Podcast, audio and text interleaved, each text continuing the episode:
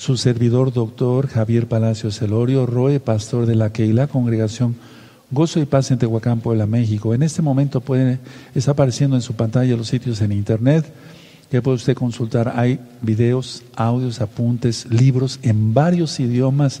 Todo el material es gratuito. El lema en esta congregación es no hacer negocio con la palabra del Todopoderoso. Bueno, vamos a ver varias cosas antes del segundo, el capítulo, perdón, 24, que es el final del libro de Samuel, del segundo libro de Samuel. Vamos a la cita de protección, recuerden las citas de protección al Salmo 143, búsquenlo por favor en su Biblia, en su Tanaj. Las citas de protección las estoy dando porque hay muchos hermanos que tenían mucho miedo con todo lo que está pasando. Y no es para menos, ciertamente algunos hermanos hay que ayudarnos todos. Dice, que esté, dice la Biblia que el que esté crecido más espiritualmente ayude a los que eh, no están tan crecidos espiritualmente. A todos nos falta crecer. Pero bueno, habemos personas que tenemos un poco más en el conocimiento de Yahweh, y no es para gloria nuestra, sino para gloria de Él. Eso dice el Tanakh. Si alguien se va a gloriar, gloríense en que me conoce, dice el Eterno. Entonces las citas de protección es que tú las pongas en una cartulina de este tamaño, y los pegues en tu dormitorio. Cada vez que tú te duermas, vas a ver una cita de la Biblia y te vas a animar, porque es palabra viva de Yahweh. O cuando te despiertes verás otra cita bíblica y dirás, Yahweh está conmigo. Miren qué bonito dice el Salmos 143 en el verso 9. Dice así, líbrame de mis enemigos, oh Yahweh, en ti me refugio. Con eso tenemos más que suficiente. Vamos a leerlo otra vez fuerte. Líbrame de mis enemigos, oh Yahweh, en ti me refugio. Enemigos tenemos así. Amigos así. O así. O así. O así. Entonces estamos rodeados de gente mala y perversa. Tenemos que ser guardados. Vamos a leerlo otra vez. Líbrame de mis enemigos, oh Yahweh, en ti me refugio. Ahora, este va a ser el salmo de este día Salmo 143. Vamos a leerlo todos desde el principio. Oh Yahweh, oye mi oración, escucha mis ruegos, respóndeme por tu verdad, por tu justicia, y no entres en juicio con tu siervo, porque no se justificará delante de, de ti ningún ser humano. Fíjense cómo dice acá. A ver, porque no se justificará delante de ti ningún ser humano. Quien pagó nuestros pecados es Yahshua, él no es un hombre, Él es Elohim. Ningún hombre puede comprar con su sangre a otro hombre para salvación, para vida eterna, solamente Yahshua. Yahshua quiere decir Yahweh salva. Shua quiere decir salvación. Ese es un nombre correcto. Verso 3. Porque ha perseguido el enemigo mi alma, ha postrado en tierra mi vida, me ha hecho habitar en tinieblas como los ya muertos, y mi espíritu se angustió dentro de mí. Está desolado mi corazón. Me acordé de los días antiguos, meditaba en todas tus obras, reflexionaba en las obras de tus manos. Extendí mis manos a ti, mi alma a ti como la tierra sedienta. Respóndeme pronto, oh Yahweh, porque desmaya mi espíritu. No escondas de mí tu rostro. No venga yo a ser semejante a los que descienden a la sepultura. Hazme oír por la mañana la gran compasión, porque en ti he confiado. Hazme saber el camino por, por donde ande porque a ti he elevado mi alma. Líbrame de mis enemigos, oh Yahweh, en ti me refugio. Enséñame a hacer tu voluntad, porque tú eres mi Elohim. Tu, tu, buen espíritu me guíe a tierra de rectitud. Por tu nombre, oh Yahweh, me vivificarás. Por tu justicia sacarás mi alma de angustia. Subrayen eso y por tu gran compasión disiparás a mis enemigos y destruirás a todos los adversarios de mi alma, porque yo soy tu siervo. Aleluya. Su salmo precioso del rey David. Y si tú le estás sirviendo al Eterno, este, este salmo por eso quedó escrito. Inspiración del Ruajacodes, del Espíritu Santo, como tú lo conociste, para que todos los que somos siervos del Abacados podamos decir esta oración este salmo. Precioso salmo. Bendito es el abacados. Entonces ahí tienes la cita de protección y leímos el salmo del día de hoy. Vamos a entrar de lleno al tema Es el capítulo 24 del segundo libro de Samuel. Vamos para allá, amados Sahim, por favor.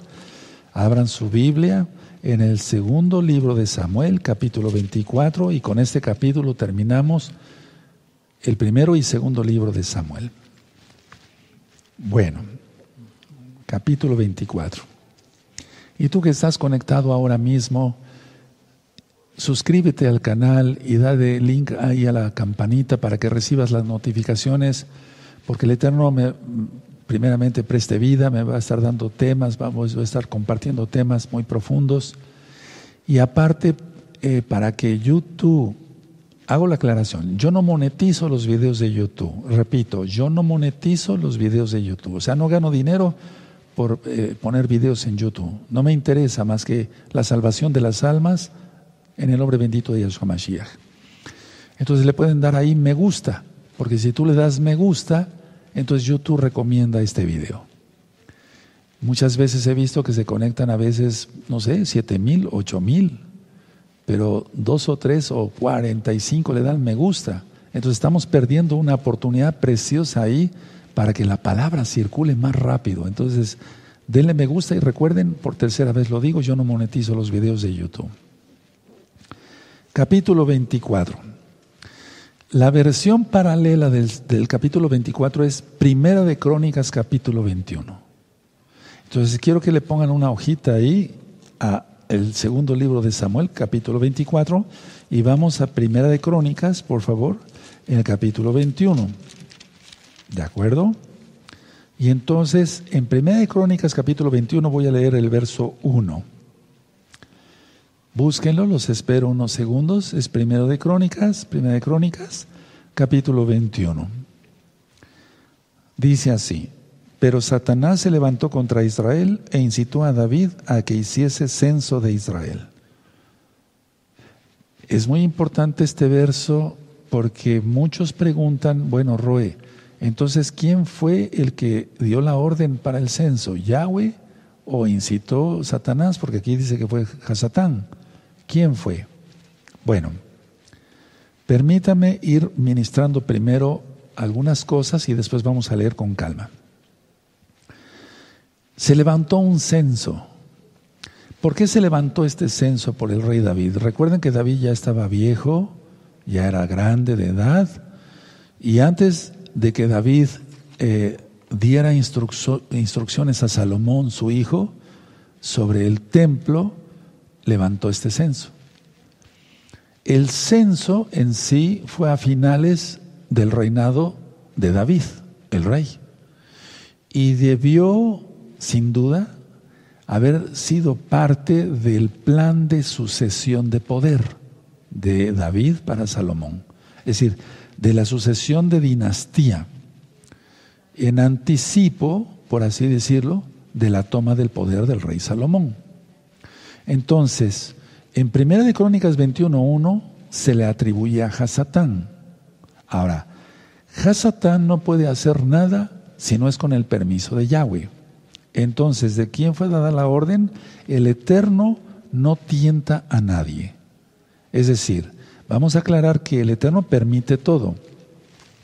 El censo porque se hizo por orgullo. Ahorita lo vamos a ver que el mismo rey David se tiene que arrepentir porque vino un castigo a Israel. Entonces, a ver, vamos a ver el libro de Job, vamos al libro de Job en el capítulo 1, Job 1, vamos a ver Job 1 en el verso 12. Busquen el libro de Job.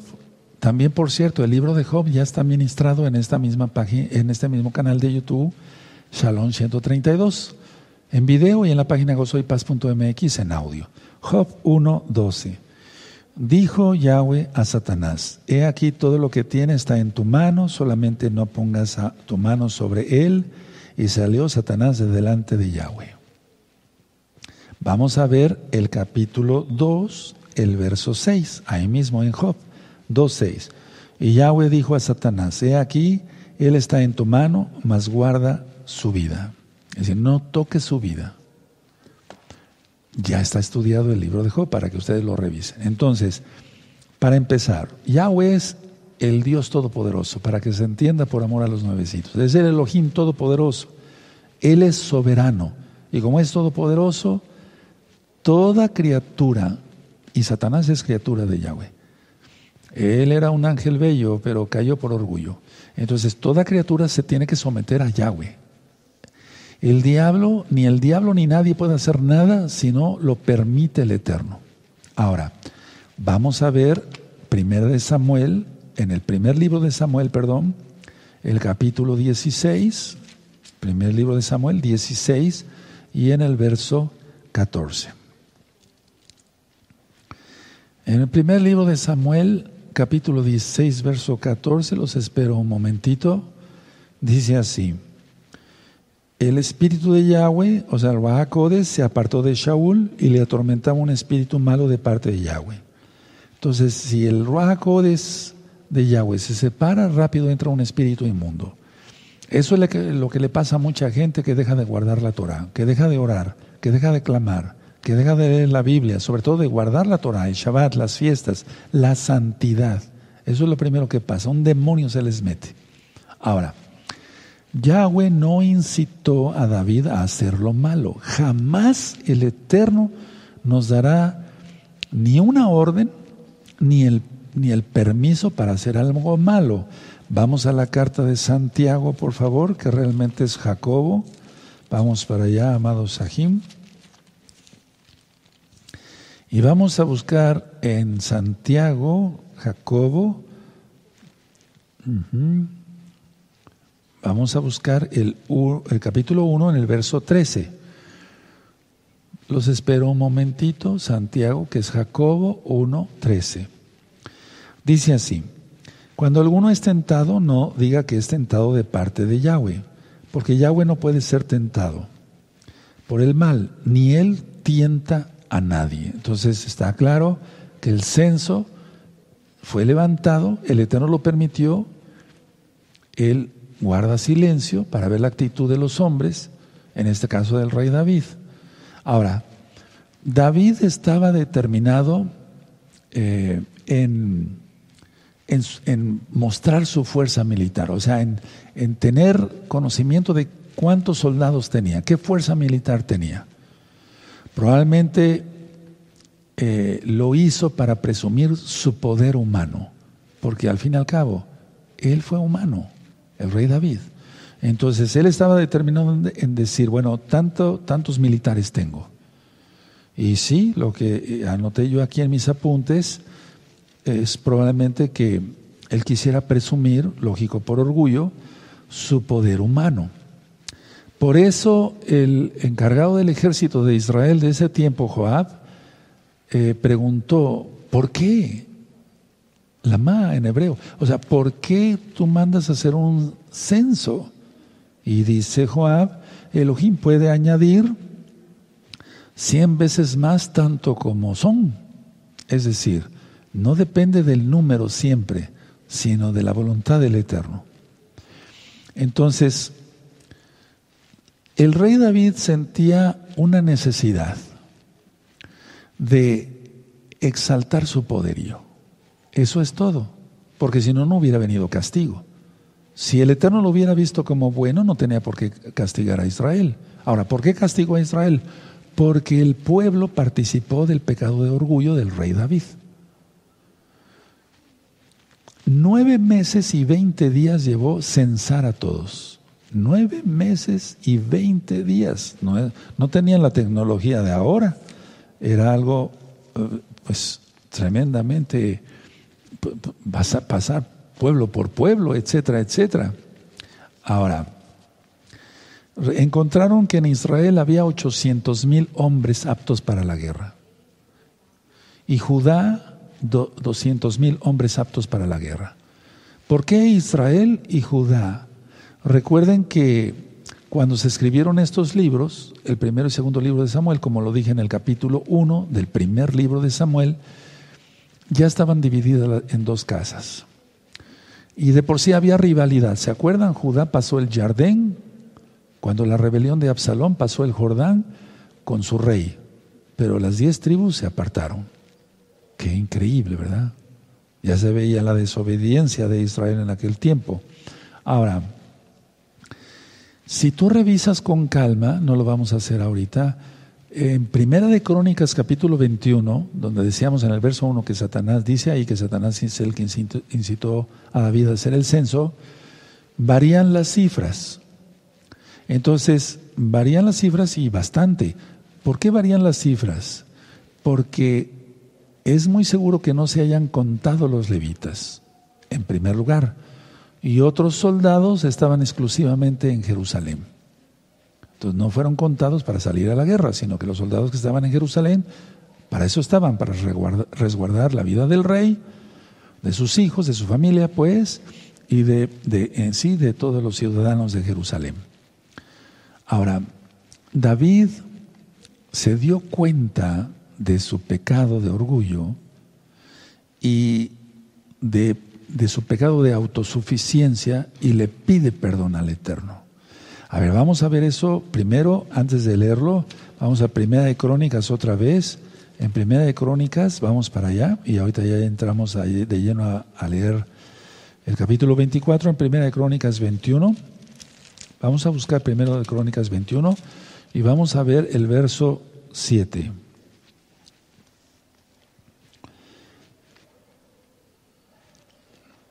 Aquí en el verso 6 aclara lo que les decía yo. Entre estos no fueron contados los levitas ni los hijos de Benjamín, porque la orden del rey era abominable a Joab. Pero el verso 7, asimismo esto desagradó a Elohim e hirió a Israel. Verso 8.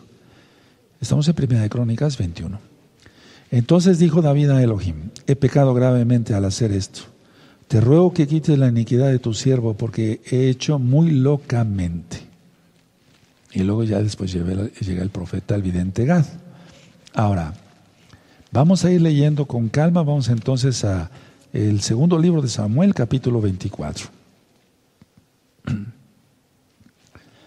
Segundo libro de Samuel capítulo, Samuel, capítulo 24 dice, volvió a encenderse la ira de Yahweh contra Israel e incitó a David contra ellos a que dijese, ve, haz un censo de Israel y de Judá. Entonces ya queda claro Aquí no es que Yahweh haya incitado él eh, como tal el censo, permitió el censo, pero no incitó, eh, es decir, eh, que llevó a, directamente, y ustedes dirán, bueno, es que la palabra dice así, aquí, que incitó. No, por el mismo pecado de orgullo, o sea, el, ¿cómo podría explicar? En varios temas yo dije que primero es el pensamiento. Y después viene la acción. Entonces, a ver, aquí el rey pensó en censar. Y entonces el Eterno es como si dijera, ¿quieres censar? ¿Quieres probar tu fuerza militar en lugar de confiar en mí?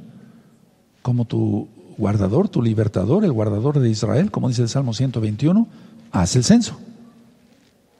Pero ahí intervino Satanás.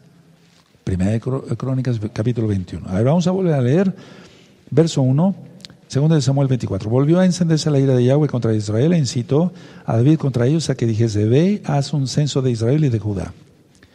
Y dijo el rey a Joab, general del ejército que estaba con él, recorre ahora todas las tribus de Israel desde Dan hasta Beersheba y, Beersheba, y haz un censo del pueblo para que yo sepa el número de la gente. Joab respondió al rey, añada Yahweh tu Elohim al pueblo cien veces tanto como son, y que lo vea mi señor el rey más ¿Por qué se complace en esto mi señor el rey? O sea, ¿por qué? Verso 4, pero la palabra del rey prevaleció sobre Joab y sobre los capitanes del ejército. Salió pues Joab con los capitanes del ejército delante del rey para hacer el censo del pueblo de Israel. Verso 5, y pasando el Jordán acamparon en Aroer, al, sur de la ciudad que está en medio del valle de Gad y junto a Hazer. Después fueron a Galad y a la tierra baja de Gozdi, y de allí Danján y a los alrededores de Sidón. Y fueron luego a la fortaleza de Tiro y a todas las ciudades de los Heveos y de los Cananeos, y salieron al Negev de Judá en Beersheba. Después que hubieron recorrido toda la tierra, volvieron a Jerusalén, al cabo de nueve meses y veinte días. Vamos a subrayar eso para que no se nos olvide. Nueve meses, fíjense. No fue de un día para otro. Verso 9. Y Joab dio el censo del pueblo al rey y fueron los de Israel ochocientos mil hombres fuertes que sacaban espada y los de Judá quinientos mil hombres. Sí, quinientos mil hombres. Verso 10. Después que David hubo censado al pueblo, le pesó en su corazón y dijo a David a Yahweh, yo he pecado gravemente por haber hecho esto, mas ahora, oh Yahweh, te ruego que quites el pecado de tu siervo, porque yo he hecho muy neciamente. En Crónicas dice muy locamente. Verso 11. Y por la mañana, cuando David se hubo levantado, vino palabra de Yahweh al profeta Gad, vidente de David, diciendo, Ve y di a David, así ha dicho Yahweh, tres cosas te ofrezco, tú escogerás una de ellas para que yo la haga. Vino pues Gad a David, o sea, el profeta, y se lo hizo saber y le dijo, ¿quieres que te vengan siete años de hambre en tu tierra? ¿O que huyas tres meses delante de tus enemigos y que ellos te persigan? ¿O que tres días haya peste en tu tierra? Piensa ahora y mira que responderé al que me ha enviado, o sea, a Yahweh. Verso 14. Entonces David dijo a Gad, en grande angustia estoy caigamos ahora en mano de Yahweh porque sus misericordias son muchas, más no caiga yo en manos de hombres. Muchos piensan que aquí el rey fue egoísta y que dijo, bueno, pues que el pueblo pague y yo me salvo. Pero recuerden que era ya una profecía, que tenía que haber luz en Jerusalén. Y ese era el rey David. A pesar de, exactamente, a pesar de. Pero los que hemos sido llamados para el ministerio, no abusemos de la paciencia del Eterno. El rey David fue el rey David, punto. Nosotros somos nosotros y se acabó. O sea, no por eso cometamos eh, ir en contra, más bien, pecado, ir en contra de la voluntad del Eterno. Dice aquí, eh, muy bien, el verso 15, y Yahweh envió la peste sobre Israel desde la mañana hasta el tiempo señalado, y murieron del pueblo desde Dan hasta Beersheba, 70 mil hombres. Tremendo. O sea, fue una mortandad muy... 70 mil hombres por la peste. Yahweh detuvo la mano del ángel destructor en Jerusalén. Y donde se detuvo el ángel, levantó el rey David un altar a Yahweh. Por eso vamos a leer que dice, ofreceré, en forma de pregunta, ofreceré a Yahweh sacrificio que no me cuente o que no me cueste. Entonces, porque, miren, muchos, por ejemplo, dicen, bueno, eh, están dos hermanos, vamos a suponer aquí, están dos hermanos y este le dice, yo te pago la Brit No, la tiene que pagar él, si no, no le va a contar como pacto. Abraham le costó hasta el cuchillo con el que se circuncidó, ¿sí o no? ¿Verdad? Entonces, ¿el ¿te pago tu circuncisión? No, no, no, no. ¿Ofreceré holocausto o sacrificio a Yahweh que no me cueste? Tiene que ser con el propio dinero de uno, los propios recursos. De hecho, el rey David dice, de lo que tú me das te doy, o sea que no le damos nada realmente. Bueno, ahora, en el mismo lugar donde Abraham iba a ofrecer a Isaac, o realmente lo ofreció, pero no lo mató, lógico, en ese mismo, de ese mismo lugar estamos hablando. A ver, vamos a ir a Génesis 22, vamos a buscar Génesis 22. Todo, el Eterno es perfecto en todo. En Génesis 22, Bereshit, que quiere decir en el principio 22, y en el verso 2. Génesis, Bereshit, que quiere decir en el principio, 22, capítulo 22, verso 2. Y dijo, toma ahora a tu hijo, tu, único hijo, Isaac, a quien amas, y vete a tierra de Moriah y ofrécelo allí en holocausto, sobre uno de los montes que yo te diré. Monte Moria. Es una palabra compuesta. More ya. More, maestro. Ya, la abreviación de Yahweh. Por eso decimos aleluya de Yahweh, de Yahshua. ya, maestro Yahshua. Y cuando Él venga, cuando Yahshua Hamashiach venga, que falta poco tiempo, aleluya, Él nos enseñará ahí. Él es el maestro. Nadie más es rabino. Por eso Yahshua Hamashiach dice, a no, ninguno llamen rabino, ni a ninguno llamen padre, sino solamente al abacados. Y el abacados es él. Isaías 9, verso 6. También. Entonces, en ese mismo lugar eh, se construyó el templo por el rey Salomón. Vamos a Primera de Crónicas, por favor. En Primera de Crónicas, en el capítulo 22. Primera de Crónicas 22, en el verso 1. ¿De acuerdo? Sí, Primera de Crónicas 22, 1 dice, y dijo David, aquí estará la casa de Yahweh Elohim, de Yahweh Elohim, eh, y aquí el altar del holocausto para Israel. Ahora vamos a Segunda de Crónicas, adelantito, Segunda de Crónicas capítulo 3. Segunda de Crónicas en el capítulo 3 y en el verso 1. Perfecto, sí, Segunda de Crónicas 3.1. Comenzó Salomón a edificar la casa de Yahweh en Jerusalén, en el monte que Moria, exacto, que había sido mostrado a David su padre, en el lugar que David había preparado en la era de Ornán Jebuseo. Y ahí es donde Abraham ofreció a Isaac.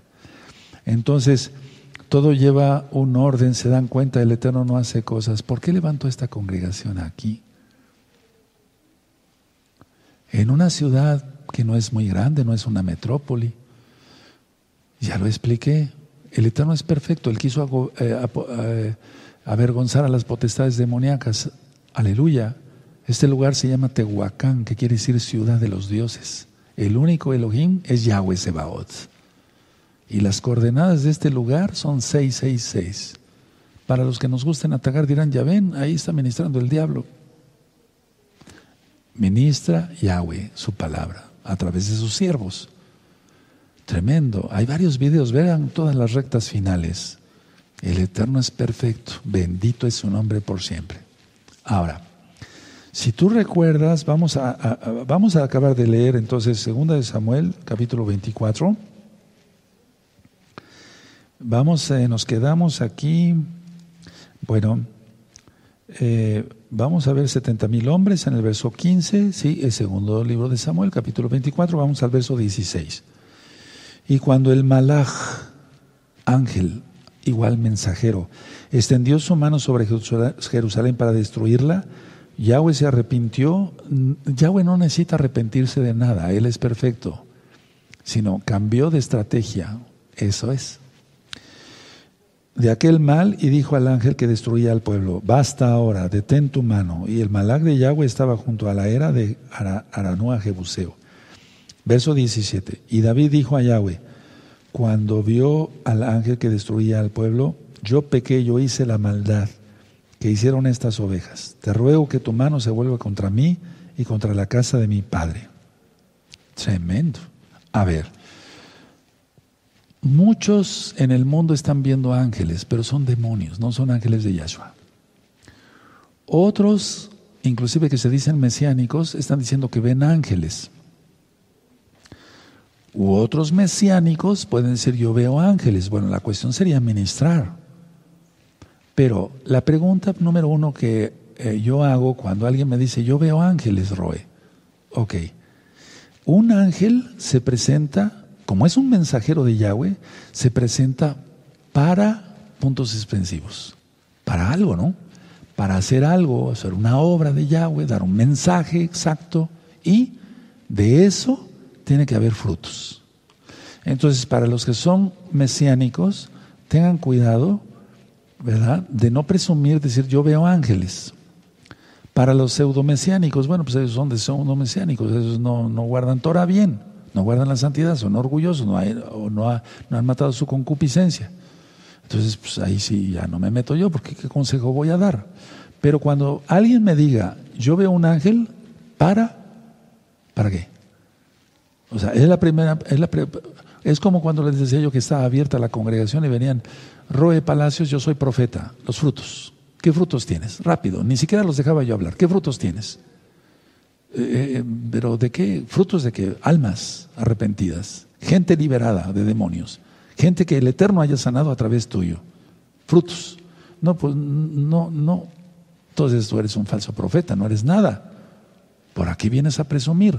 Lo mismo para los que dicen que ven ángeles. Para, tiene que haber un por qué. ¿Para qué? Tiene que haber una orden de Yahweh y tiene que haber algo que dé frutos. O sea, de esa situación tiene que haber frutos, porque si no, entonces, ¿para qué se aparecen los ángeles? Porque si no, entonces se va a caer en la angelología de, los, de la nueva era. Y bueno, pues ellos ven ángeles, pero son sheidim, son demonios. Bueno, entonces vamos a seguir leyendo eh, el verso 18. Segundo de Samuel 24, verso 18. Y Gad vino a David aquel día y le dijo, sube y levanta un altar a Yahweh en la era de Arauna a, Arauna, a Jebuseo. Subió David conforme al dicho de Gad según había mandado Yahweh. Verso 20. Arauna miró y vio al rey y a sus siervos que venían hacia él. Saliendo entonces Arauna, se inclinó delante del rey, rostro, eh, del rey, rostro a tierra. Arauna dijo, ¿por qué viene mi señor el rey a, a su siervo? Y David respondió, para comprar de ti la era a fin de edificar un altar a Yahweh para que cese la mortandad del pueblo. Hago la aclaración. Ese lugar ya lo había comprado Abraham, Isaac, Jacob, ahora David. Jerusalén es de nosotros los judíos de nadie más. Se pagó. La tierra, la promesa de la tierra, o sea, la tierra prometida, sí, se prometió la tierra de parte de Yahweh, Abraham, pero se pagó. Aleluya. Entonces, ¿por qué la ONU y todos sus secuaces dicen, pero esa no es tierra de Israel? ¿Cómo de que no? Hasta en eso. Tremendo, es increíble, pero pues Así, así son las cosas, ¿verdad? Bueno, y dice, voy a volver a leer 21, verso 21, Arauna dijo, porque viene mi señor el rey a su siervo? Y David respondió, para comprar de ti la era, a fin de edificar un altar a Yahweh, para que cese la mortandad del pueblo. Era importantísimo eso. Verso 22, Arauna dijo a David, tome y ofrezca a mi señor el rey lo que bien le pareciere y aquí bueyes para el holocausto y los trillos y los yugos de los bueyes para la leña. Entonces, en pocas palabras, este hombre le dijo a David, al rey, tome usted todo. Aquí está la leña, aquí están los bueyes, aquí está todo, tómelo. ¿Lo tomó David? No. Era siervo del Eterno, él no iba a tomar algo que no fuera suyo y decir, te estoy ofreciendo esto, ya o el mérito hubiera sido para el otro. Verso 23.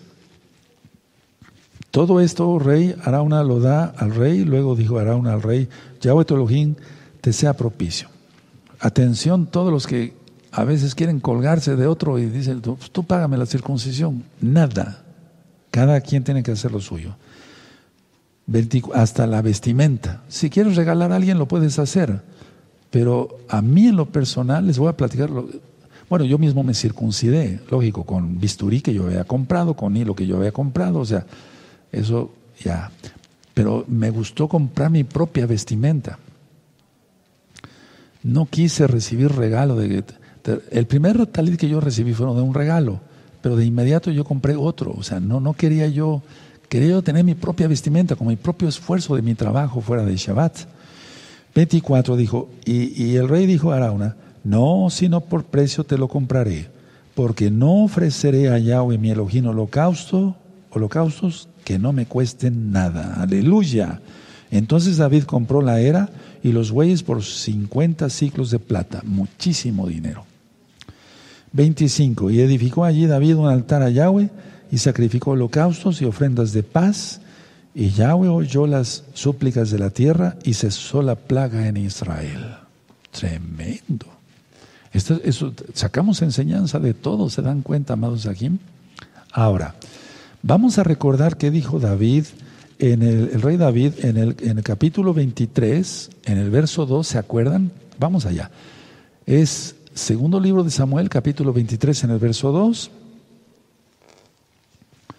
Dice así, el Espíritu, el Rahakodes de Yahweh, ha hablado por mí y su palabra ha estado en mi lengua.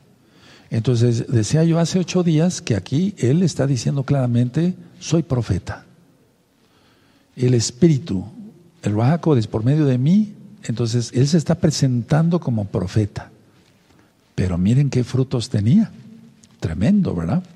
Ahora, en el capítulo 24, en el, en el capítulo 24, en el verso 24, dice, no ofreceré a Yahweh holocausto que no me cueste. ¿Por qué digo esto? Pongan mucha atención, hermanos. Miren, cuando la congregación Gozo y Paz acá en Tehuacán, Puebla, México, estuvo abierta, que gracias al Eterno seguimos ministrando, vienen ahora mismo, bendito Yahshua Mashiach. Venían muchos que decían profetas. ¿Sabes a qué venían? A pedirme dinero. Eso es todo. Como por dioseros, aquí decimos en México. Entonces, a ver, un profeta como el, eh, eh, Moisés o como Samuel le dijo al pueblo, ni un asno, ni un burro les he robado. ¿Sí o no? Así está. Entonces, alguien que sea profeta tiene que ser bendecido del Eterno por medio de su trabajo, etcétera, pero tiene que ser, o sea, tiene que ser un trabajador. En este caso, por ejemplo, miren, aquí el rey David se está presentando en el verso, en el capítulo 23, verso 2, soy profeta de Yahweh. El Raja ha hablado a través mío. Y vean qué bonito dice al final, ofreceré holocausto a Yahweh que no me cueste, lo estoy diciendo en forma de pregunta, pues no iba a ofrecer holocausto así. Entonces, el sacrificio, si gustan anotar esto les va a servir, todo lo que ofrezcamos a Yahweh tiene que ser con nuestros propios bienes, no con los del vecino, no con los del hermano o la hermana. Todo lo que ofrezcamos a Yahweh tiene que ser con nuestros propios bienes. Por ejemplo, no voy a decir el nombre para que la hermana no pierda bendición. Aquí hay un arreglo de, flores muy bonito en el púlpito. Es nuevecito, ahí está. Esta hermana lo pagó con su propio dinero, con su esfuerzo, con su trabajo. Yo la conozco, es muy trabajadora. Entonces, es una hot de esta congregación local de Gozo y Paz acá en Tehuacán, México. Entonces, la idea es, vamos a ofrecer sacrificio, algo que sea con nuestros propios bienes, con nuestro propio dinero, no con los bienes o el dinero de otros, sino, sino entonces el sacrificio sería de la otra persona. ¿De acuerdo? Ahora, vamos a ver Primera de Samuel, el primer libro de Samuel, en el capítulo 17. Esos eran los profetas, se dan cuenta que venían a visitar, entre comillas, profetas, ¿verdad? Soy el profeta fulano. Y es que como eso se acostumbra mucho en las iglesias cristianas, muchas veces ya como mesiánicos quieren traer eso para acá, pero aquí no. O lo querían traer. Porque en las iglesias cristianas no se sientan mal si son cristianos. Escúcheme, le estoy diciendo algo que yo vi, que yo, yo lo vi, nadie me lo contó. Decía el pastor de X iglesia cristiana, nos visita el profeta fulano, nos va a profetizar. Sí, queremos oírlo. Y entonces empezaba a hablar, jóvenes, no vayan al cine, se pueden contaminar. Eso es todo. Sí, ese es el mensaje que Dios me dio para ustedes. Ajá.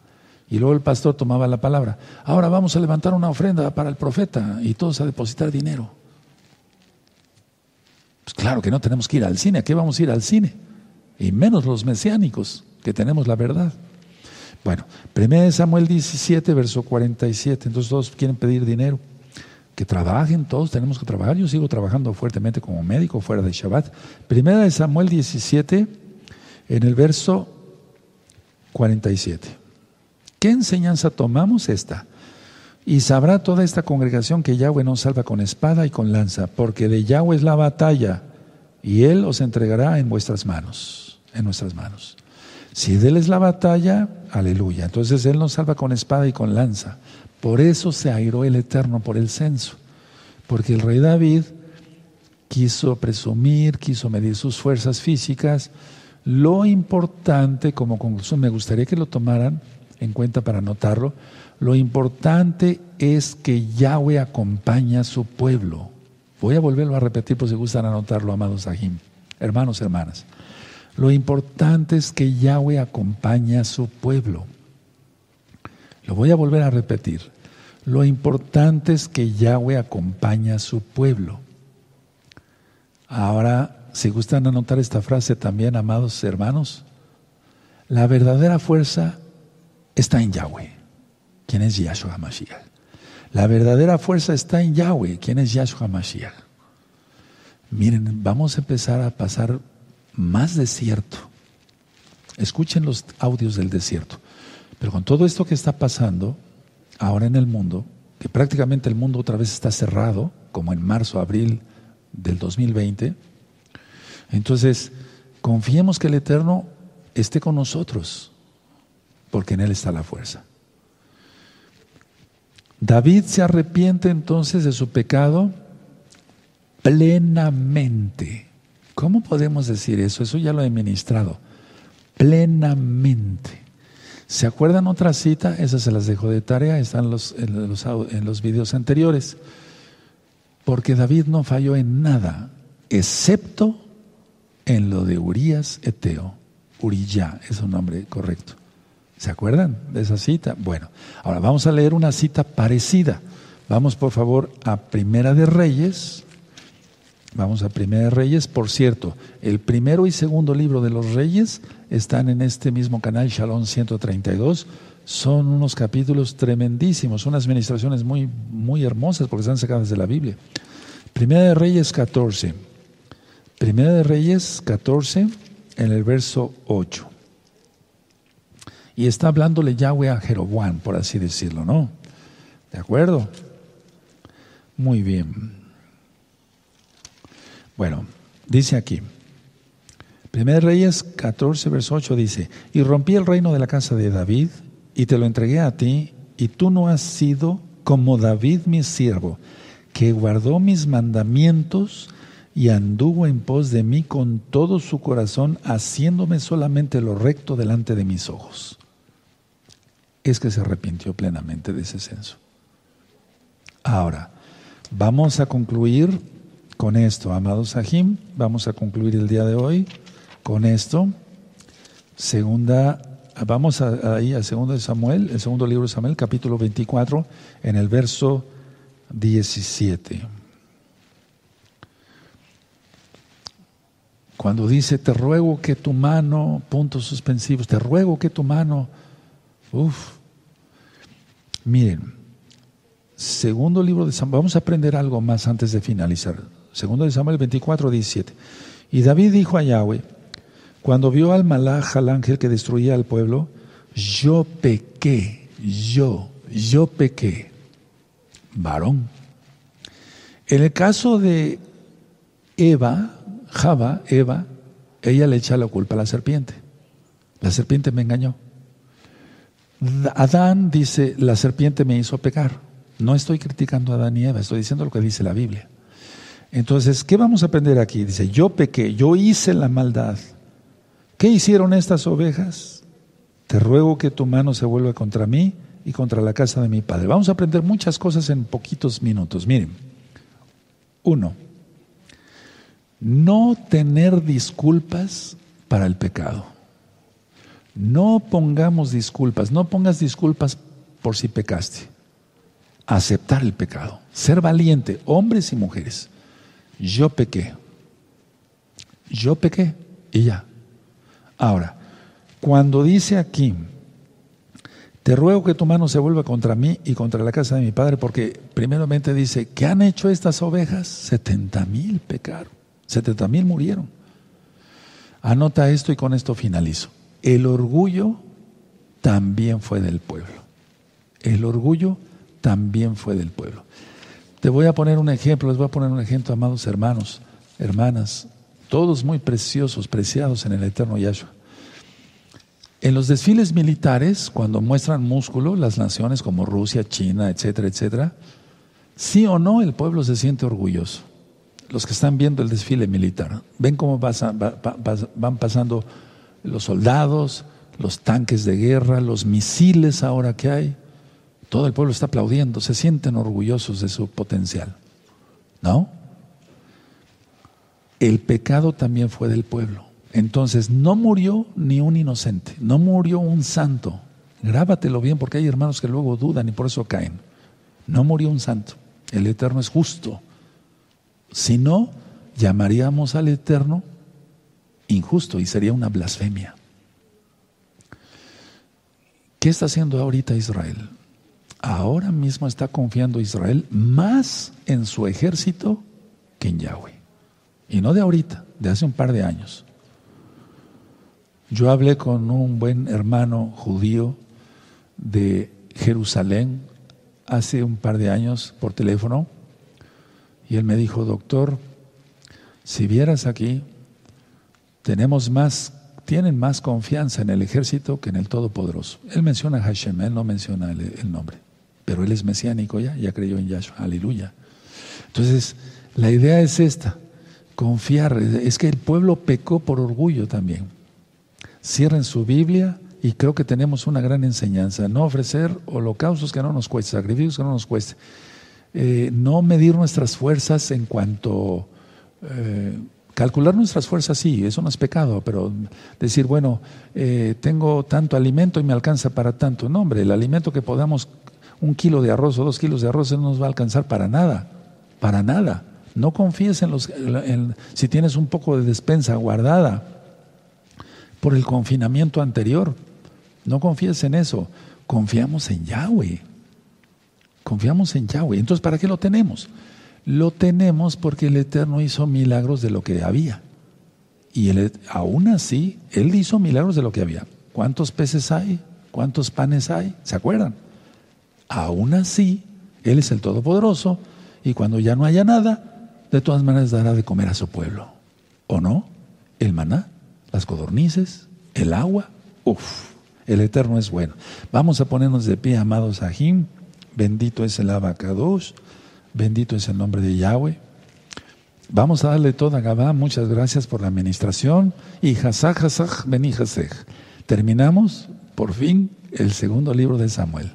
Que quiere decir, esfuérzate y sé valiente. O sea, que sigamos esforzándonos en estudiar más la Torah. Padre amado, en el nombre de Sodom Yahshua Mashiach, te damos toda Gabá porque hoy aprendimos en este Shabbat, Erev Shabbat, inicio de Shabbat, muchas cosas, Abba lo que debemos y lo que no debemos de hacer. Por eso te queremos cantar Abacados en el nombre de nuestro don Yahshua Mashiach. Recibe esta Jalel. Omen. Ve omen.